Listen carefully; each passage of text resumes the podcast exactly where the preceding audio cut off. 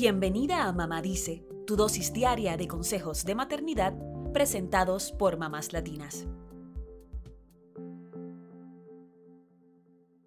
Muchas veces en el afán de tener niños responsables y educados, caemos en la sobreexigencia y le provocamos ansiedad a nuestros niños. Sabemos que inculcar la disciplina puede ser complicado, pero debemos evitar las expectativas inalcanzables porque pueden ser negativas para ellos. ¿Crees que podrías estar causando el estrés a tus hijos? Presta atención a estas siete señales que podrían indicar que eres demasiado exigente con ellos. Número 1. Eres muy inflexible y no les permites negociar contigo, no permites puntos medios. Cuando tus hijos cometen un error que es normal en todas las etapas de la vida, los criticas y no les permites corregir lo que hicieron o explorar una solución en el camino.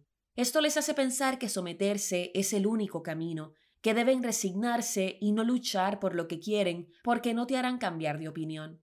No se trata de ser permisiva, sino de aprender a tener mayor flexibilidad con ellos. Número 2. Siempre buscas el error en lugar de reconocer el camino recorrido o las cosas que sí salieron bien.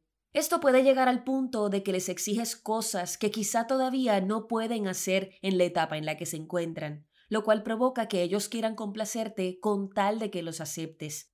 Edúcate en torno a las cosas que deben ir logrando tus hijos de acuerdo a su edad y evita presionarlos y pretender que sean niños prodigio. Aprende a enfocarte en sus logros y tenles paciencia, porque la idea es que aprendan, pero que también sean felices en el proceso. Número 3. Eres demasiado intolerante con sus errores y los amenazas con quitarle privilegios. Si sientes que tus hijos cometen cada vez más errores, quizá es un indicativo de que se sienten juzgados o bajo presión. Esto los puede llevar a pensar que se equivocan todo el tiempo, lo cual los hace dudar de sí mismos. Evita exigirles ser perfectos porque están en un proceso de aprendizaje. Quizá es momento de que seas un poco más empática.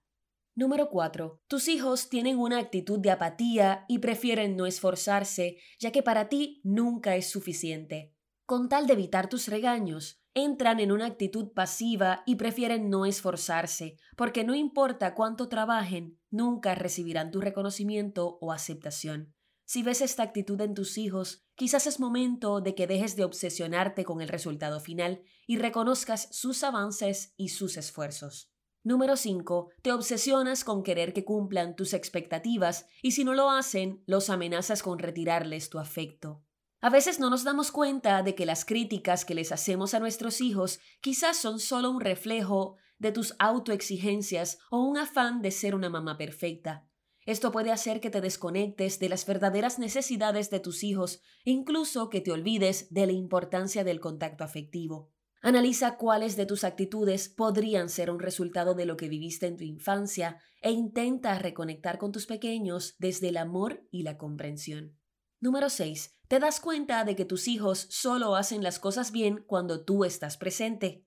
Incluso puede ocurrir que buscan tu aprobación con la mirada. Esto es un indicativo de que no está resultando la educación estricta que tienes con ellos. Así que quizá es momento de bajar la sobreexigencia para evitar que necesiten que tú los apruebes en todo. Número 7. A tus hijos les cuesta trabajar en equipo o se les hace difícil integrarse. A veces son tan exigentes que son demasiado perfeccionistas con los demás. En otros casos, aceptan todo lo que les diga un líder sin cuestionar o se sobreadaptan para no entrar en conflicto. Esto indica que es momento de enfocarte en que desarrollen un pensamiento crítico desde la flexibilidad. Enfócate en que aprendan con juegos y a su ritmo para que ganen confianza en sí mismos.